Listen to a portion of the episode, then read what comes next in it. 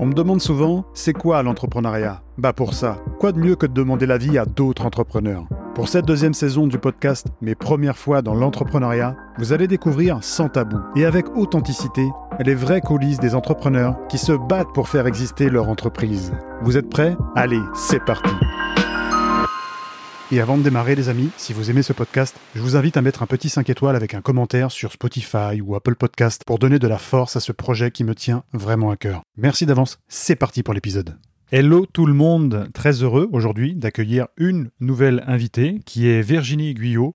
On a beaucoup échangé ensemble sur LinkedIn, on a beaucoup de, rapports de similitudes dans nos expériences entrepreneuriales, donc c'est pour ça que j'ai souhaité l'inviter. Virginie est assistante virtuelle, mais elle va nous dire un petit peu plus en détail ce qu'elle fait réellement. Virginie, merci d'avoir accepté l'invitation et je te laisse te présenter. Avec plaisir. Euh, hello Alexandre. Bah écoute, euh, assistante virtuelle, c'est un terme que je dont je ne suis pas particulièrement fan parce que, euh, surtout maintenant, à l'heure de l'intelligence artificielle, euh, les gens ont tendance à nous prendre pour des chatbots. Euh, voilà, c'est ça. Donc, assistante virtuelle, en fait, je veux dire ce qu'on fait plutôt que ce qu'on est. on prend en charge, moi, ce que j'appelle tous les incontournables des entrepreneurs, à savoir tout ce qui n'est pas dans leur cœur de métier et qu'ils n'ont pas le temps de faire, c'est-à-dire l'administratif, la précompta, la recherche de clients, le développement commercial, etc., etc., etc. En fait, tout ce qui leur permet de faire tourner leur business et qui n'est pas dans leur cœur de métier. Voilà. Super. C'est vrai que c'est plus parlant que assistante virtuelle, parce que là, ça vraiment parle dans le fond et dans le vif du sujet, en tout cas pour les dirigeants qui ont besoin justement de vous. Pour entrer dans le détail, justement, si un dirigeant a besoin d'avoir une gestion au niveau de ses rendez-vous, c'est ce que vous faites également. Oui, ça, fait partie des missions euh, qu'on peut faire. C'est l'éventail de missions est très très large. Alors j'ai coutume de dire une petite blague qui dit vous pouvez tout nous déléguer sauf vos enfants.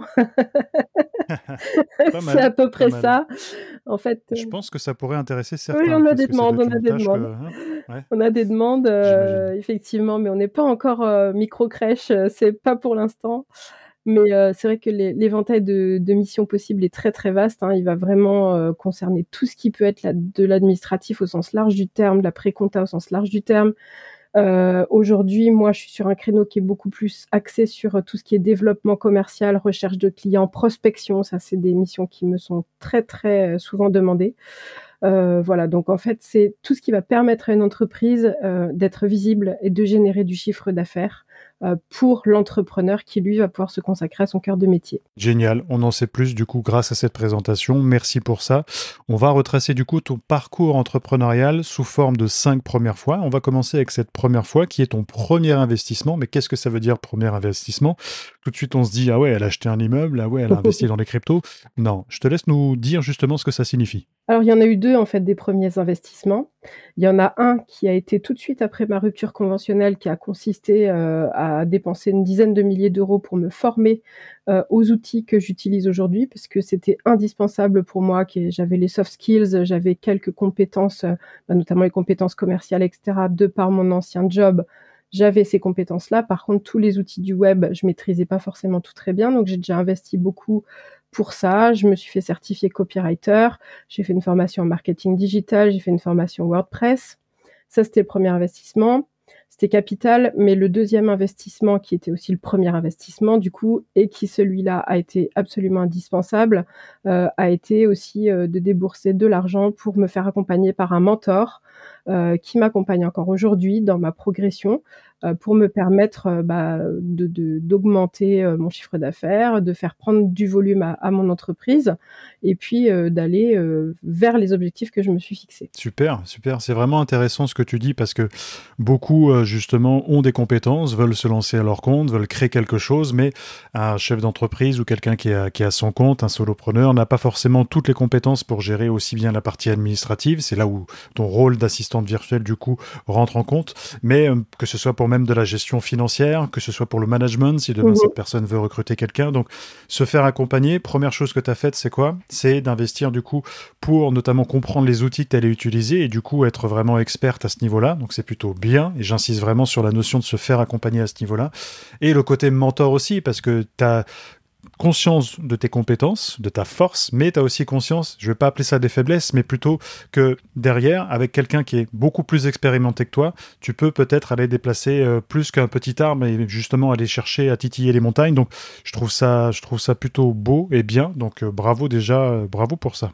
Eh oui, écoute, le, le, mentorat, comme son nom l'indique, hein, c'est un mentor, hein, c'est vraiment quelqu'un qui va, moi, qui me fait profiter de son savoir, de son expérience, qui le met à mon profit euh, pour vraiment, moi, me permettre d'aller beaucoup plus loin euh, que la micro-entreprise. Mmh. D'ailleurs, on en reparlera tout à l'heure. Et puis, euh, acquérir sans cesse de nouvelles compétences, de nouvelles connaissances. Et ce qui me permet aussi, moi, de pouvoir aussi proposer un panel de, de, missions qui sont encore plus pointues qu'au départ. Mmh. Et pour conclure justement sur cette première fois, sans ce mentor, tu n'aurais pas atteint aujourd'hui les objectifs que tu t'es fixés? Non, clairement pas. Euh, c'était un, véritable investissement de départ puisque bah faut dire que la trésorerie euh, je l'avais pas, hein, donc euh, j'ai sollicité des proches pour emprunter de l'argent pour ce pour ce mentoring. Alors c'est vrai que j'ai lu encore récemment un post sur LinkedIn qui disait bon bah euh, oui ok euh, vous êtes débutant vous voulez vous faire accompagner vous voulez déléguer euh, en gros vous voulez crâner et je vous conseille pas de le faire tant que vous n'avez pas la trésor. Mais enfin c'est un peu l'histoire de l'œuf ou de la poule en fait tu vois c'est c'est soit investi même si t'as pas l'argent et tu te développes ou alors t'attends de te développer pour avoir l'argent et enfin voilà. Bon bah moi j'ai fait le choix de me débrouiller pour obtenir cet argent et je regrette pas parce que le retour sur investissement euh, a été très rapide. Donc après, je dis pas que j'ai la science infuse ou que je détiens la vérité, hein, c'est pas la, c'est pas la question. Mais en tout cas, pour moi, ça a très bien fonctionné dans ce sens-là. Ça a porté ses fruits et c'est tant mieux. De toute façon, comme tu dis, il n'y a pas de recette miracle non plus. C'est avant ou après, peu importe. Tu as senti que c'était le moment. Tu n'avais pas cette trésorerie, tu as sollicité les proches. Euh, c'est bien parce que tu as des gens qui ne le font pas parce que justement, ils n'ont pas cet argent-là. Toi, tu as osé et c'est en osant, en tout cas, qu'on arrive à de grandes choses. Donc, euh, c'est important de le faire, que ce soit avant Mettre ou après. un peu son ego de côté aussi, hein, parce que quand il faut aller euh, solliciter quémander entre guillemets mmh. euh, euh, un peu d'argent. Euh, c'est pas toujours facile comme posture. mais je m'étais fait un point d'honneur aussi à rembourser ces personnes très rapidement, ce qui fait que niveau motivation pour, pour avoir le retour sur investissement, tu, tu, tu fais tout pour quoi. C'est clair, c'est une motivation supplémentaire. Ok, on arrive à cette deuxième première fois qui va retracer un peu justement ton parcours entrepreneurial, ton premier poste. Mais là, on parle de quoi? Alors, les gens qui sont sur LinkedIn savent très bien de quoi on va parler, mais c'est quoi un premier poste? Bah, C'est quand on est sur un réseau social et quand on se décide enfin ou qu'on hésite plutôt à se lancer, à dire des choses sur LinkedIn, mais parfois il y a la peur d'être jugé. Je te laisse Virginie justement nous en dire un peu plus sur, sur cette première sensation. Alors les premiers posts, écoute, je t'avouerai franchement que je me souviens même plus de mon tout premier post. Euh, ce, dont je me souviens, c'est que je me suis lancée sur LinkedIn euh, sans aucune stratégie, euh, sans savoir ce que vraiment ce que je faisais, en toute naïveté si tu veux, en toute, comment on pourrait dire, de façon totalement décomplexée. Je me suis dit bon bah allez, je me lance. Euh, puis voilà, j'ai écrit un truc. Un jour, j'ai appuyé sur entrée, donc premier poste. Mais euh, ce qui m'a surtout marqué, c'est le premier poste viral que j'ai fait, qui était euh, au tout début aussi où je publiais. j'ai et je vais dire volontairement, malheureusement, fait un post viral. Alors, il y a des gens qui ça convient très bien de faire du viral. Moi, ça m'a pas du tout convenu. J'ai fait malgré moi et absolument sans le faire exprès un post qui a fait 2 millions et demi de vues. Euh, évidemment, quand tu es exposé comme ça, que t'es pas préparé, bah évidemment, il y a toute une cohorte de trolls et de haters qui se font un plaisir de venir sous ton poste te démonter. J'étais absolument pas préparée à ça. Ça m'a valu trois jours de l'exomile, ça m'a valu euh, euh, d'effacer mon poste dès le lendemain et de refaire un poste pour expliquer pourquoi j'avais euh, effacé le poste précédent, parce que pour moi, ça a été quelque chose de, très très difficile à vivre et, et pour rien au monde, je souhaiterais refaire un poste viral à nouveau un jour parce que euh, faire des posts, c'est bien, avoir de la visibilité, c'est bien, dans une juste mesure, c'est très bien. Euh, viser le viral, il faut être préparé. Complètement d'accord avec toi et c'est bien que tu en parles parce que tu as beaucoup de personnes qui rejoignent ce réseau. Tu en as euh, tous les mois de septembre, tous les, tous les débuts d'année, donc c'est toutes les rentrées en fait, complètement, ou même après les vacances scolaires, entre guillemets, qui se décident de se lancer, qui décident de, de publier un post et tu vois quelqu'un fonctionner, tu vois un poste qui fonctionne. Euh, ah, est-ce que c'est bien d'envoyer des CV ou est-ce que c'est pas bien d'envoyer des CV aujourd'hui à des entrepreneurs? Bon, tu as des sujets en fait très très simples comme l'argent, comme euh, euh, des choses liées à, la notion de patron employé qui peuvent tout de suite être traitées viralement. Mais il faut se rendre compte, euh, je dis pas que c'est pas ton cas, parce qu'aujourd'hui c'est quelque chose justement où tu en parles et tu as, fait un peu machine arrière et tu t'es rendu compte que ça pouvait être problématique, Mmh mh. en tout cas quand on était entre guillemets pas préparé. C'est justement de bien se concentrer sur ce qu'on veut en termes d'objectivité aussi sur, euh, sur un réseau social. Moi j'ai fait des posts euh, viraux, j'en ai fait beaucoup. Maintenant j'étais aussi préparé à ça, d'autres un peu moins, mais ce que je veux dire c'est que il faut aussi se dire si on est là pour euh, apporter euh, une euh, valeur ajoutée, mais qu'on attend simplement que les gens applaudissent ce qu'on fait, c'est c'est difficile parce que tu as cette ouverture en fait au réseau social qui, qui est ouverte à tout le monde. Tu parlais des trolls, tu parlais des haters, donc ces gens-là aussi, c'est leur fond de commerce, c'est-à-dire que moi, je les critique pas parce qu'aujourd'hui on a besoin d'eux, je trouve, parce que des fois il y en a qui sont intelligents dans leurs réponses, dans leur manière d'amener le débat, mais ces gens-là, c'est leur fond de commerce dans le sens où ils vont euh, justement euh, avoir des j'aime quand tu le vois sur des commentaires parce qu'il y, a une, y, y a un attroupement autour d'eux, ils savent qu'ils ont la bonne répartie. Et des fois, quand tu n'es pas préparé, comme ça a été un petit peu ton cas, bah, ça, peut, ça, peut être, euh, ça peut être terrible. Tu l'as dit tout à l'heure, tu étais sous trois jours sous Exomil on se rend pas compte à quel point les réseaux sociaux ça peut être difficile. Et encore, on n'est pas sur Instagram où tu as des, des filles qui parfois font des bêtises, entre guillemets, euh, euh, sur des sujets un peu plus sexy et du coup euh, se prennent des, réflexions et ça tournait pas à, se prendre ça. Donc il, faut, il y a une préparation, je pense, à avoir quand on, quand on se lance en tout cas pour un, pour un premier poste. Oui, complètement d'accord. Ça peut être extrêmement violent. J'étais pas du tout préparée, j'avais aucune stratégie. Euh, j'ai laissé mon cœur parler sur un sujet qui, qui dérange, qui est un peu tabou, hein, puisque bah, j'ai parlé de, de, la mort de mon mari. J'ai fait un lien avec l'entrepreneuriat en disant, sans doute maladroitement, sinon je me serais pas pris euh, cette pluie euh, de, de, de commentaires sur le coin du nez. Sans doute un peu maladroitement, j'ai fait un lien en disant que bah, c'était suite au décès de mon mari que ma vie avait basculé et que euh, le sens de ma vie avait aussi changé et que c'est ça qui m'avait donné envie de devenir entrepreneur. Euh, vois, et ça n'a pas été bien Je voyais rien de mal euh, là-dedans, sauf que bah il y a des gens qui m'ont accusé d'avoir utilisé cet argument-là pour trouver des clients, etc. Alors que pour moi c'était juste une suite logique de d'événements de vie qui ont fait que d'un événement ça t'amène à un autre. Et puis pour moi le, le la vision professionnelle qu'on demande systématiquement sur LinkedIn, euh, elle y était vu que je parlais de mon chemin de vie qui m'avait mené justement à devenir entrepreneur. Donc pour moi, il n'y avait pas de problème euh, à publier ça en racontant une histoire de vie comme il en arrive à tout le monde. J'ai envie de te dire, hein, des accidents de vie, il y en a plein dans toutes les familles. Euh, simplement, ça a été mal pris, mal interprété. peut-être le sujet était trop sensible, peut-être euh, ça a heurté certaines personnes qui sont pas à l'aise avec la mort aussi, ce que je peux tout à fait comprendre. Hein. C'est possible. Euh, voilà. Bon, c'est une expérience. J'en ai tiré les leçons. Et puis euh, voilà, maintenant je continue. Alors je me suis pas tue pour autant. Hein, je continue de parler de la mort de mon mari euh, parce que c'est un moteur pour moi. C'est ça fait partie de ma mission, de ma vision. Mais j'en parle différemment maintenant. J'en parle différemment, mais je trouve qu'il y a quand même une vraie cohérence justement dans, ce que tu exprimes par rapport à euh, aujourd'hui ce qui t'est arrivé. Ça te touche personnellement, mais ça te touche aussi professionnellement. Ça a été un déclic. Tu as beaucoup de personnes qui vont avoir des déclics dans la vie à la suite d'un traumatisme personnel. Il faut l'accepter.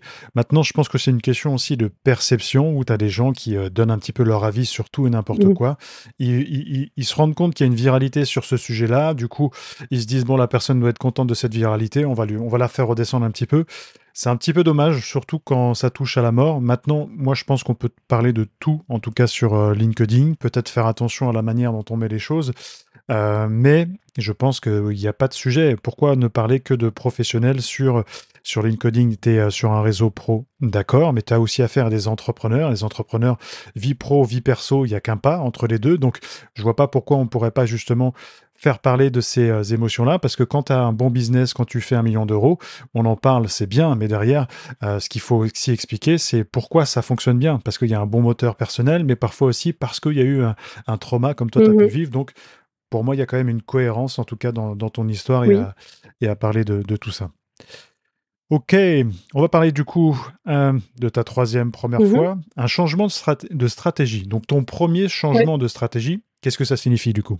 Eh bien, euh, je m'étais lancée euh, à mon compte avec un business plan tu sais, très très bien calibré, euh, comme on te le demande quand tu es accompagné par euh, des organismes euh, obligatoires quand tu passes par la case rupture conventionnelle puis Pôle emploi. Avec des PowerPoint et tout? Enfin vraiment, calé, hyper carré, Ah oui, ça? oui, bah, moi, j'ai été accompagnée pour B par BGE, pardon et ils sont très, très bien. Alors franchement, l'accompagnement, j'ai rien à dire. Par contre, j'ai beaucoup appris aussi parce que, un business plan, on se rend compte quand on est entrepreneur, c'est de la théorie. Après ce qui se passe dans la pratique, ça n'a absolument rien à voir.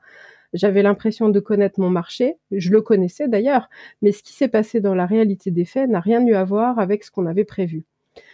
J'adore ce que tu dis. Alors, en termes de chiffre d'affaires, c'est une bonne chose parce que j'ai fait plus que ce qu'on avait prévu, donc ça, c'est vraiment génial. Par contre, en termes d'activité et de mission, j'avais prévu qu'on me demanderait beaucoup plus d'administratif, beaucoup plus de pré-compta, beaucoup plus de de choses, on va dire, basiques. Heu, finalement, heu, de fil en aiguille, bien que j'en ai pas spécifiquement parlé, heu, sur LinkedIn, mais, je je pense que c'est ma posture aussi et puis mon expérience professionnelle. Heu, ça s'est très vite, hem, transformé en demande, de développement commercial. On m'a aussi beaucoup demandé, heu, de ghostwriting puisque je suis certifiée copywri copywriter et petit à petit, mon activité a pivoté de plus en plus vers, la recherche de clients, la prospection, tout ce qui peut aider à générer plus de chiffre d'affaires pour les entrepreneurs et beaucoup plus sur ce versant-là, plutôt que sur le versant de départ qui était pour moi de faire gagner du temps aux entrepreneurs.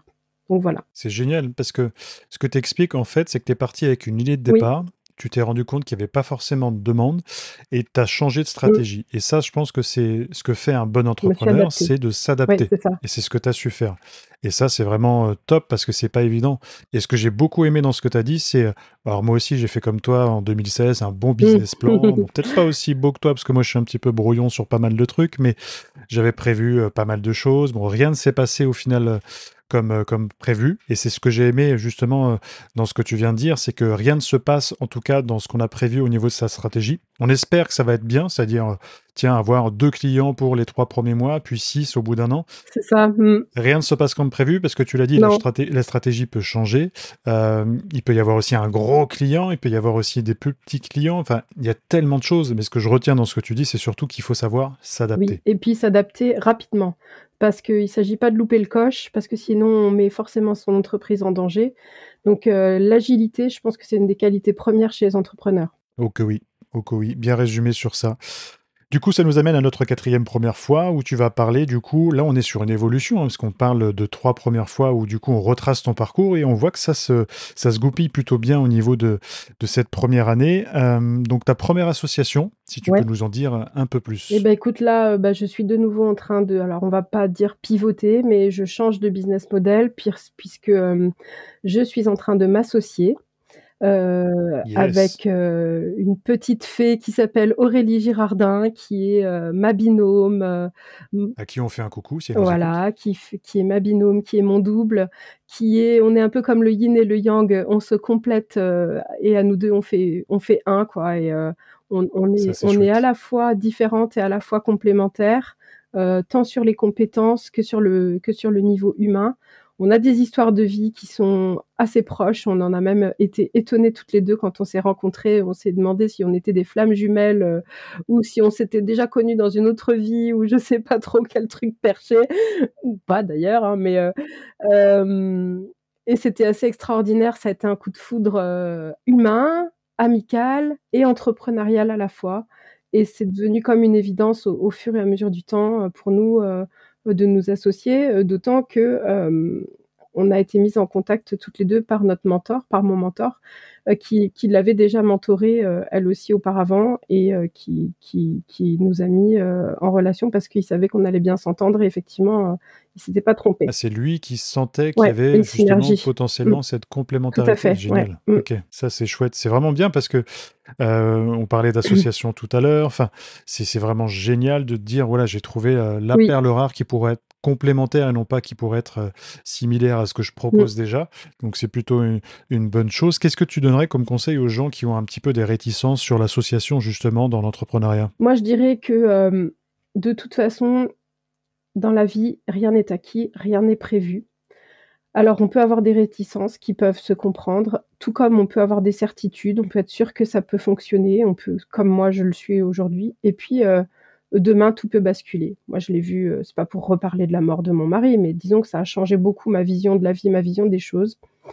Ce que je veux dire, c'est qu'il y a il a pas de certitude, il y a rien qui est acquis. Donc qu'on ait peur ou pas, il y a que l'avenir qui nous dira si on a fait le bon choix ou pas. Il y a qu'en tentant l'expérience qu'on saura si on a fait le bon choix ou pas et j'ai envie de te dire, si on sent l'envie de le faire, si on sent l'envie de se lancer et ça, c'est vraiment quelque chose de très intime, de très personnel, de très profond. Moi, je il y a un mot que j'emploie souvent, je dis: «C'est dans les tripes», hein, tu tu le sens ou tu le sens pas. Et ben, si tu le sens, fais-le. Fais-le et puis si tu te plantes, et ben, tant pis, tu auras pas de regrets, tu auras essayé. Par contre, après, il faut bien s'entourer d'un point de vue juridique, heu, avec un expert comptable. Il faut bien que les contrats soient bien établis et cetera. Évidemment, pour éviter la catastrophe, il faut tout border correctement, ça c'est le b.a-ba, hein. Mais j'ai envie de te dire, voilà, que tu sois à fond pour ou réticent complet, regarde ce qui se passe à l'intérieur de toi, écoute ton cœur, écoute tes tripes, et si tu as envie, vas-y. J'aime beaucoup, j'adore ce conseil parce que tu as beaucoup de gens qui justement veulent se lancer, mais ils veulent être sûrs que ça va fonctionner, et du coup ne se lancent jamais. Et on peut pas, comme tu dis, parce que non, justement se lancer, mais pour échouer, ça va peut-être eh, cet échec amener à d'autres choses, amener à d'autres rencontres. Regarde, tu te lances dans l'administratif, enfin quand je dis tu te lances dans l'administratif, je grossis le trait, mais en tout cas c'était ta première compétence que tu voulais mettre en avant et au final tu te rends compte qu'il y a autre chose. Tu te lances justement dans l'accompagnement d'un mentor, au final tu te rends compte que presque un an après, bon ça s'est préparé en amont, mais en tout cas presque un an après, euh, tu rencontres cet associé qui euh, justement émane de ce mentor. C'est magnifique. En fait, il faut pas être dans le calcul. Et ce que je retiens aussi, c'est beaucoup faire confiance à son instinct. Et à la vie aussi, tout simplement, j'ai envie de te dire, parce que euh, faire confiance à son instinct et s'écouter, ça, c'est aussi une des qualités, à mon avis, premières d'un entrepreneur. Ça, c'est bien apprendre à se connaître, ça, c'est très important. Et puis, alors ça va peut-être sembler, voilà, comme je disais tout à l'heure, ça va peut-être sembler perché à certaines personnes qui sont peut-être très pragmatiques, très terre à terre, hein, mais faire confiance à la vie, quoi. se dire que profiter de la vie au jour le jour, profiter de, de ce qu'on a envie de, donner de meilleur de nous-mêmes chaque jour. Et puis, bah, demain, euh, bah, si tu te plantes, eh ben, tu te relèveras. Voilà, ça fait partie du chemin de vie de tout le monde, hein. Euh, je connais personne qui a une vie hyper linéaire, qui est dans le succès tout le temps, euh, on apprend on apprend toujours de toute façon et ça, c'est, une question d'acceptation, que tout ne soit pas tout le temps parfait, quoi, voilà. Il faut l'accepter. Comme tu l'as dit, c'est une question d'acceptation. Quand tu l'acceptes, si tu te dis: «Je veux pas de problème dans ma vie», bon, bah, c'est qu'il faut que tu changes de planète parce que ça va pas C'est ce que j'allais dire, là, tu es mal barré. Tu vois, tu parlais de karma, de tout ça, de il y a quelque chose. Mais ce que je veux dire, c'est non, tu es obligé de obligé d'accepter certaines choses. Il y en a qui sont très désagréables évidemment, mais plus on accepte euh, facilement ou désagréablement, enfin, plus on accepte en tout cas, et plus en tout cas on peut, on peut avancer vers de, nouvelles, être dans de nouveaux horizons. Être dans l'ouverture, plus dans l'accueil, dans l'ouverture, plutôt que dans la lutte. Enfin, en tout cas, moi, c'est un, un chemin que j'ai choisi, d'ouvrir les bras à tout ce qui arrive. Euh, je trouve que c'est beaucoup plus facile de s'en relever quand euh, il y a quelque chose qui ne va pas, déjà. Beaucoup moins fatigant, parce que quand tu es dans la lutte permanente contre les choses et les éléments, déjà, il y a des choses contre lesquelles tu peux rien. Et en plus, tu t'épuises. Alors que si tu ouvres les bras, bah t'accueilles et puis tu gères euh, au fur et à mesure et puis ça se passe bien comme ça. Complètement d'accord, jolie philosophie. On va parler maintenant de ton premier anniversaire. Alors non pas quand tu avais été un an, quand tu étais bébé, mais ton premier anniversaire en tant qu'entrepreneur, justement, ton premier anniversaire, cette première année, comment elle s'est passée? Qu'est-ce que tu peux nous dire de cette, de cette année? Est-ce que tu t'attendais à ce qu'elle se passe de cette façon? Bon, on a un petit peu la réponse avec ce que tu nous as euh, dit dans ces quatre premières fois, mais voilà, si en quelques, quelques minutes, en quelques lignes, tu peux nous dire euh, comment s'est passée ta première année? Alors, je mentirais si je disais que je m'attendais pas à ce que ça se passe comme ça. j'avais tellement envie d'y arriver et je je sais pas, il y a quelque chose en moi qui me disait que j'allais y arriver, que j'allais réussir. Donc je suis à la fois très heureuse et voilà, je je savais, je peux pas dire pourquoi, mais je savais que ça allait fonctionner. Tu le ressentais? je le ressentais. Après, à ce point-là, non, je pensais pas que ça allait décoller à ce point-là. Et cette année cette première année, elle a été hyper riche d'enseignements parce que comme je te disais tout à l'heure, entre le business plan, ce qui se passe concrètement, hop, premier pivot, rencontre d'un mentor, hop, deuxième pivot et puis, au bout de à peine un an, rencontre, avec Aurélie et création d'une société pour faire grandir notre business. J'ai appris plein de choses, j'ai rencontré plein de clients, j'ai mis les mains dans le cambouis d'un plein de business models différents. J'ai appris à mieux me connaître moi, j'ai appris à à connaître euh, plus en profondeur mes forces, mes faiblesses par rapport à ce que je suis capable d'offrir dans comme service dans les missions, comme valeur ajoutée dans les missions que je fais pour mes clients. et c'est aussi, heu, une des raisons pour lesquelles je m'associe avec Aurélie parce qu'elle, elle a des compétences dans lesquelles elle est super douée ou moi, c'est plutôt mes points faibles, donc on va se compléter. Et voilà, cette première année, été, hem, un feu d'artifice de de, de nouveautés, de connaissances, de d'épanouissement, heu, de liberté, de et puis, heu, comme, on dit aussi souvent, on parle des montagnes russes de l'entrepreneuriat, et de la solitude de l'entrepreneur ben, heu, oui, je peux te dire que c'est vrai, les montagnes russes, je les ai vécues aussi, des doutes, des craintes, des questionnements, c'est pour ça que j'ai pris un mentor aussi qui m'a permis de m'apaiser sur, certaines de ces questions. Et puis, pareil pour la solitude de l'entrepreneur, heu, bah, des fois, tu es tout seul face à des décisions à prendre et c'est aussi pour ça que, bah, j'ai pris un mentor et que j'ai décidé de m'associer. Parce que, ben, comme on dit, c'est une phrase qui est très bateau, heu: «Tout seul, on va plus vite, mais à 2, on va plus loin». Bah, c'est comme ça que je vois les choses, j'ai envie d'aller loin, donc heu, voilà, ça fait partie de de mes choix stratégiques, heu, des choix des choix stratégiques de ma vision à long terme, en tout cas, pour mon entreprise, mais voilà, Ouais, démarrer pe phrase bateau, démarrer mais petit et puis grandir, heu, tranquillement. et démarrer tranquillement et bah, on conclut sur justement cette, heu, belle première année où tu nous expliques que, voilà, il y a il y a des belles choses aussi qui peuvent arriver, il y a des difficultés, il y a des changements de stratégie, il faut s'adapter, donc c'est plutôt, heu, plutôt intéressant et justement pour les gens qui écoutent et qui veulent se lancer, qui se posent des questions ou qui vivent des difficultés, voilà, faut s'accrocher, faut s'adapter. Faut pas non plus aller au-delà de ses limites quand on sent qu'on tient un petit peu trop sur la corde. Quand je dis ça, c'est si on sent que le modèle ne prend pas, si on sent que c'est difficile d'avoir des clients et que ça joue aussi sur le perso, faut aussi avoir ce recul et se, remettre en question et de se dire, bon, j'étais un petit peu loin, maintenant on va prendre un peu soin de soi, quitte à reprendre un, travail même de salarié aujourd'hui dans une entreprise, mais il y a aussi euh, des priorités à, à prioriser, justement. Tu nous as déjà donné des conseils, mais là, je vais te demander, du coup, euh, ce que je pose à tous mes invités comme question. Qu'est-ce que tu conseillerais, du coup, à, une personne qui souhaite se lancer dans l'entrepreneuriat? Ou alors, même, on va faire mieux, qu'est-ce que tu conseillerais à, la Virginie d'il y a un an qui est sous le point de se lancer? Eh bien, je lui conseillerais d'avoir plus confiance en elle.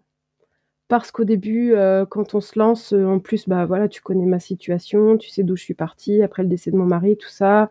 Je sortais d'une dépression, donc heu, niveau confiance en moi, c'était vraiment pas le top. Heu, niveau syndrome de l'imposteur, heu, laisse tomber, heu, j'explosais tous les scores. Et pourtant avec mes 25 ans d'expérience commerciale derrière moi, heu, j'avais quand même de la bouteille, tu vois? Donc si je devais me donner un conseil, bah, c'est aide-toi et le ciel t'aidera en fait, c'est confiance en toi, aie plus confiance en toi. Et puis, tu vas tu vas faire des merveilles quoi, voilà et puis pour les pour les entrepreneurs qui veulent, heu, se lancer et qui ont des craintes et des doutes, heu et bien le conseil que je donnerais, c'est celui que que j'ai donné tout à l'heure, c'est, hem, d'accepter que tout n'aille pas super bien tout de suite, d'accepter qu'il y ait des imperfections, d'accepter qu'il y ait des tournants, des remises en question, mais s'accrocher, voilà et toujours croire en soi et en son projet. Si on est convaincu que ça fonctionnera, il faut il faut y aller et j'ajouterai une chose, heu, c'est celle, heu, dont tu viens de parler à l'instant, faire très attention à soi-même, à sa santé d'entrepreneur, ne pas frôler le burn-out ou ne pas y aller carrément, heu, f être attentif à ses ressentis, à sa fatigue, à sa santé mentale.